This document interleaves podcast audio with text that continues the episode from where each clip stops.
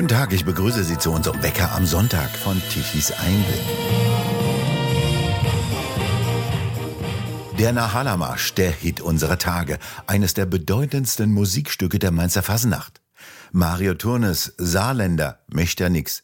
Und Mense aus dem Herze und Fasnachtsbeauftragter bei Tichys Einblick. Können Sie das Stück noch hören? Ja, das kann ich sehr gerne hören. Äh, ich habe 20 Jahre in Mainz gelebt, habe sehr gute Erinnerungen an die Mainzer Fastnacht, sehr gute Erinnerungen an die saarländische Phasen, wo ich herkomme und bin da immer gerne dabei gewesen und äh, höre das immer wieder gerne, gerade heute. Zur Fasnacht gehören auch die Büttenredner. Die beginnen ja recht früh in der Kampagne, sich Gedanken über ihre Rede zu machen. Allerdings wird das Spektrum bereits sehr viel kleiner, worüber Witze gemacht werden können und worüber sich ein Narr besser nicht mehr lustig macht. Was streicht ein Narr in diesem Jahr an möglichen Witzen schon gleich zu Beginn raus? Es, es ist sensibler geworden. Ähm alles, alles vergiftet ist alles, was äh, äh, mit, mit Sexualität, äh, nicht alles, was mit Sexualität zu tun hat. Vieles, was mit Sexualität zu tun hat, ist vergiftet. Und alles, was mit anderen Kulturen äh, zu tun hat, ist vergiftet.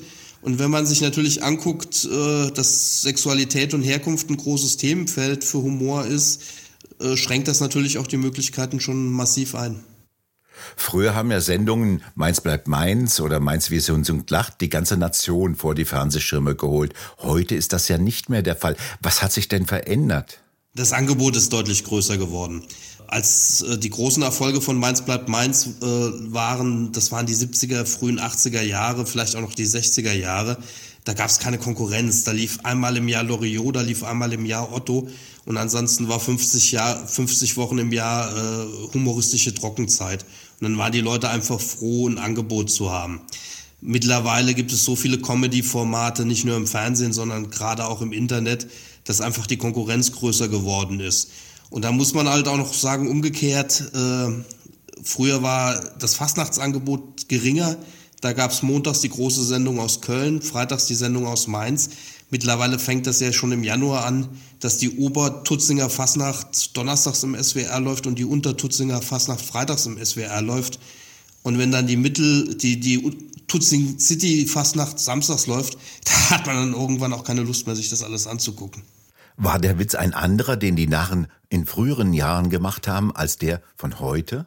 Nein, das kann man so nicht sagen, weil die Bandbreite an Rednern war schon immer sehr groß von, von dem, der die, die, die Plattenhaut drauf Witze gemacht hat, bis zu dem, äh, der äh, die, die eleganten Witze gemacht hat, das hat schon immer gegeben.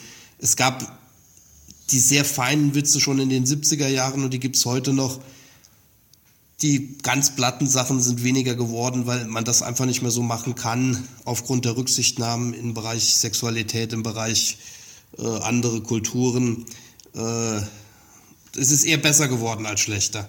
Das ist kein Anlass zu Kulturpessimismus. Aber dennoch, die Fasnacht sollte eine Parodie auf die Macht sein. Die Narren sollten die Macht zum Narren halten. Die sollten die politische Macht dem Gespött ausliefern. Aber heute weiß man nicht mehr so richtig, wer hier wen parodiert.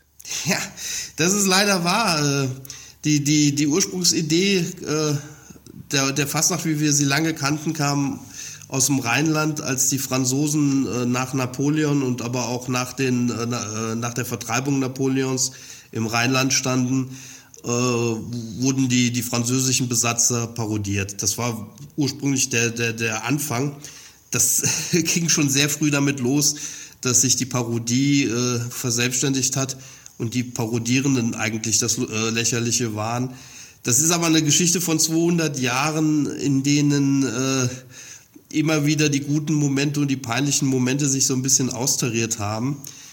Was einem, es wirkt heute ein bisschen so, als wenn es peinlicher wäre, äh, weil die Kameras stärker darauf hinziehen. Was sie meinen, ist sicherlich, äh, wenn man jemanden sieht wie Andreas Schmidt äh, bei äh, der Mainz bleibt Mainz Sitzung, wenn man den Lars Reichow sitzt, das ist sehr staatstragender Humor. Das ist Humor auf Seiten der Mächtigen. Das sind auch Leute, die sich äh, auf Seiten der Mächtigen sehen und äh, ihre Welt äh, von da aus äh, orten. Das ist eine unangenehme Begleiterscheinung.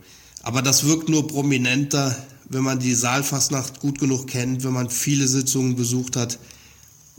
in der Breite ist das nicht so schlimm, wie, wie es im Fernsehen wirkt. Andreas Schmidt, der Sitzungspräsident bei der Mainzer Fernsehfasenacht, wirkt wie ein humoristisch verlängerter Regierungssprecher. Im vergangenen Jahr noch hat er Ungeimpfte beschimpft. Würde er sich heute über diejenigen lustig machen, die erhebliche Impfschäden davongetragen haben? Ich habe Andreas Schmidt schon gesehen vor 20 Jahren als Sitzungspräsident bei den Eiskalten Brüdern in Gonsenheim, als Redner bei den Eiskalten Brüdern in Gonsenheim. Und was man zu Andreas Schmidt sagen muss, er kann beides sehr gut. Seitdem er aber den Sitzungspräsidenten von Mainz bleibt Mainz gibt, hat er so ein bisschen das Gefühl, er müsste staatstragend sein und er ist ein bisschen zu viel, da ist ein bisschen zu viel seiner sozialdemokratischen äh, Gesinnung, die er mit in die Bütt nimmt, die würde er besser zu Hause lassen und ein bisschen mehr den Narren mit in die Bütt nehmen. In diesem Jahr hat er sogar gemeint, ein Friedensbekenntnis vom Präsidium aus ablegen zu müssen. Aber vor allen Dingen die Garden auf der Bühne. Das sind die wackeren Streiter in Gotjokus, die die Saalfasenacht umrahmen und die Straßenfasenacht verzieren. Sie stehen nicht für Krieg, Einmarschieren, Eroberung und Unterdrückung, sondern sie stehen für Frieden, Freundschaft, Völkergemeinschaft und Freiheit in Frieden. Recht herzlich willkommen. Ritzamba, Ritzamba, Mosche fängt die Fasnacht an, heißt Mainz. Und der Name soll auf einen französischen Kommandanten zurückgehen, der die Fasnacht verboten haben soll. Zwecklos eine Mainzer Musikkapelle soll dann vor dessen Wohnhaus in Mainz gezogen sein und aus Protest dieses Lied gespielt haben. Die Geschichte ist einfach zu schön, ob sie stimmt oder nicht, weiß man nicht, belegt es nichts, auch nicht, ob es einen solchen Kommandanten namens Risambo überhaupt gegeben hat. Sie könnte von Spiegel-Märchenerzähler Klaas Relotius sein. Mario Turnes würde sich ein heutiger Fasnachter wagen, heutige Politik noch so zu verhohnepippeln?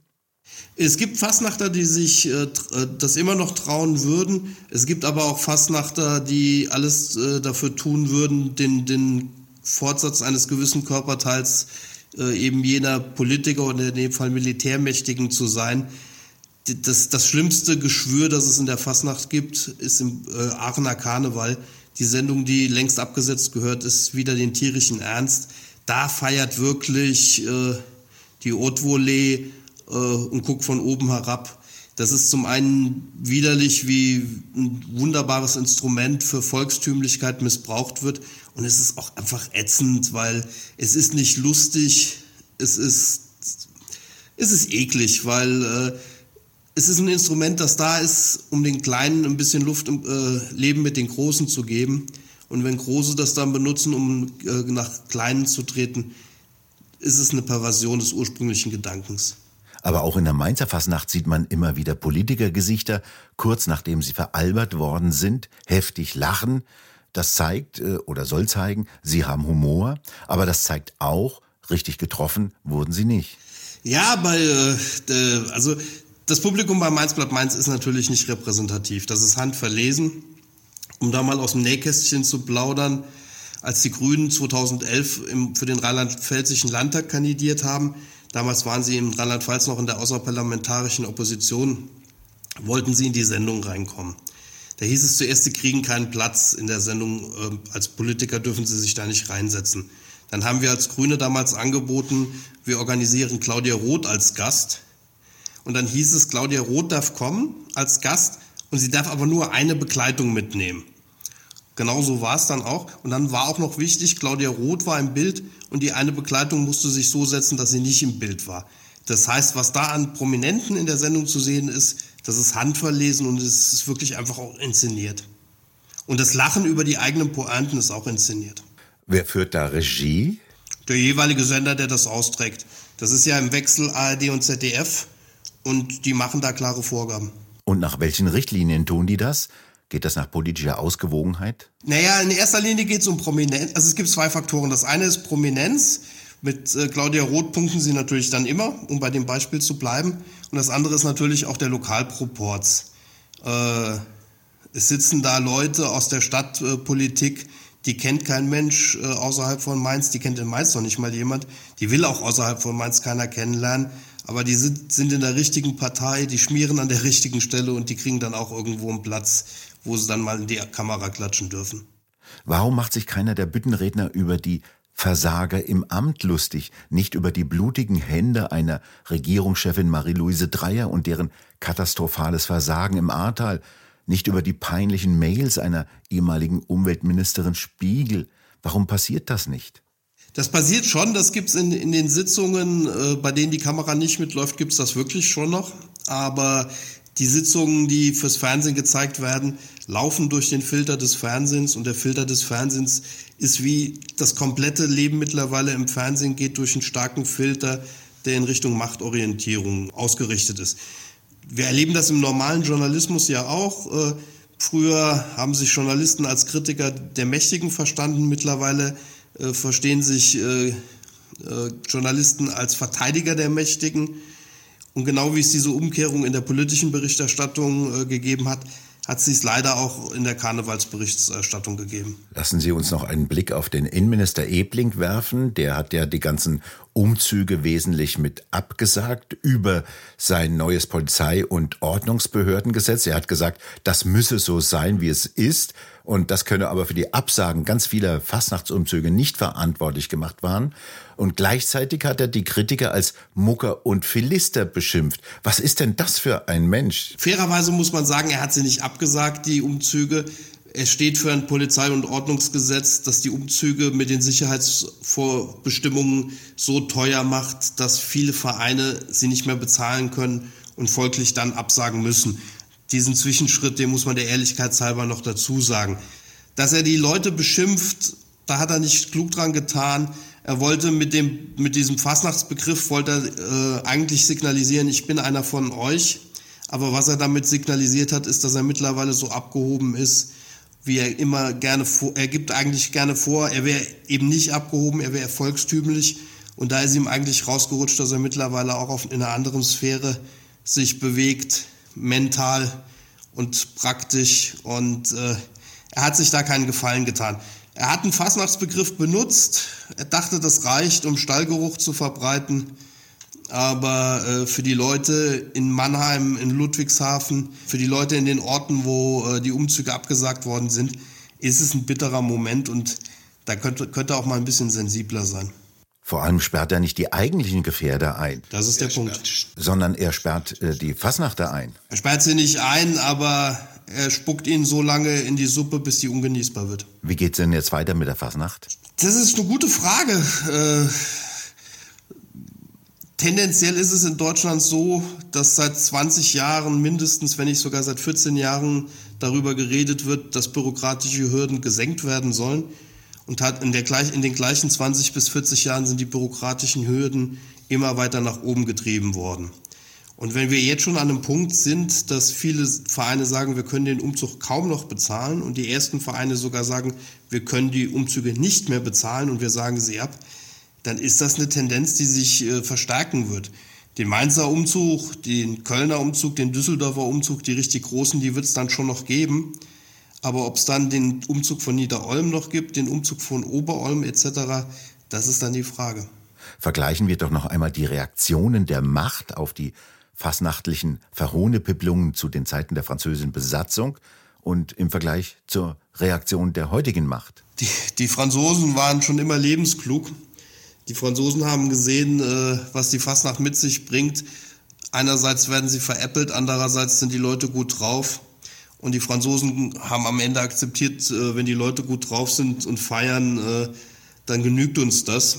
Und die ein oder andere positive Nebeneigenschaft von dem Feiern haben sie dann gerne auch mitgenommen.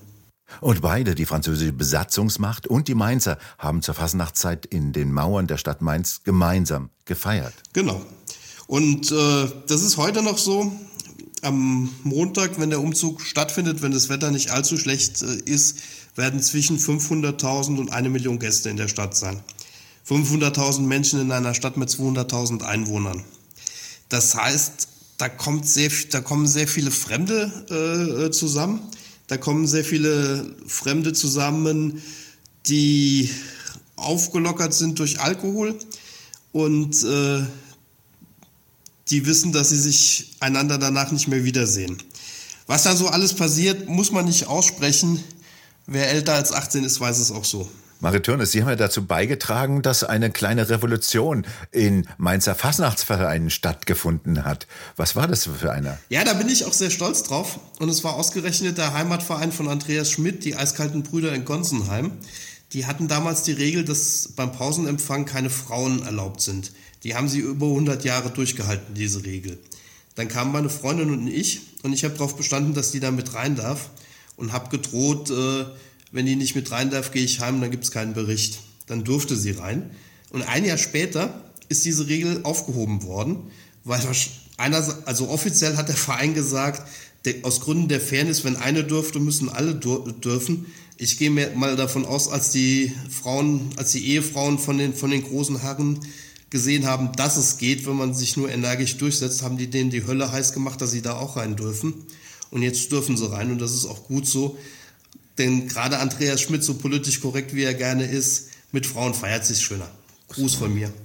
Maritonis, die Fasnet ist, oder Fasnacht oder der Karneval sind ja sehr alte Institutionen. Wird sie in 10, 20, 30 Jahren noch geben? Äh, wenn man sieht, was die, was die Fasnacht alles überlebt hat, Revolutionen, Kriege, Weltkriege, noch viel schlimmeres Elend, was über die Menschen gekommen ist und ge äh, gebracht wurde. Das alles hat die Fasnacht überlebt, hat sich angepasst, hat sich verändert. Die wird sich verändern äh, und das ist auch gut so. Ähm, äh, die Fasnacht und der Karneval werden sich immer ein bisschen auch an die Zeiten anpassen, wie sie sind. Das ist genau ihre Stärke. Deswegen wird, wird es sie in zehn Jahren geben, genauso wie sie für die Fasnacht und den Karneval es noch in 50 Jahren gibt. Wie die dann aussehen, das lässt sich heute nicht sagen, weil man nicht weiß, wie die Welt in 50 Jahren aussieht. Aber dass es das Bedürfnis gibt, Spaß zu haben, dass, dass es das Bedürfnis gibt, aus strengen Regeln auszubrechen, das wird den Menschen bleiben. Und selbst wenn man es ihnen kurzfristig verbietet, werden die Leute sich dieses Recht wieder nehmen. Und deswegen wird es diese gute Tradition, in welcher Form auch immer, das wird sich verändern. Äh, aber in welcher Form auch immer wird es diese Tradition weitergeben. Wobei wir das Feiern und die Fasnacht auf keinen Fall verwechseln dürfen mit der Fernsehfasnacht. Das sind Unterschiede wie Himmel und Hölle. Die, die, die richtige Fasnacht findet statt in den Dörfern, in den kleinen Vereinen, in denen die Sitzungen sechs, sieben Stunden dauern, in denen die Leute irgendwann auf den Stühlen, wenn nicht sogar auf den Tischen stehen, um mitzuklatschen, findet statt sowieso auf der Straße. Die Fasnacht kommt nicht wirklich aus dem Saal, die Fasnacht kommt in Wirklichkeit aus der, von der Straße findet statt, wenn Leute zusammenkommen, wenn wildfremde Menschen sich gegenseitig in den Armen liegen, schunkeln, singen, saufen und was es sonst noch alles gibt, das, äh, das, das ist eine Kraft, das ist eine Lebensfreude, die sich immer wieder ihren Band bricht.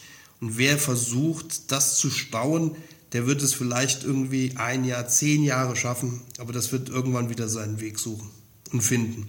Mario Turnes, vielen Dank für das Gespräch. Danke ebenfalls. Und wir bedanken uns bei Ihnen fürs Zuhören. Schön wäre es, wenn Sie uns weiterempfehlen. Weitere aktuelle Nachrichten lesen Sie regelmäßig auf der Webseite tischeseinblick.de und wir hören uns morgen wieder, wenn Sie mögen.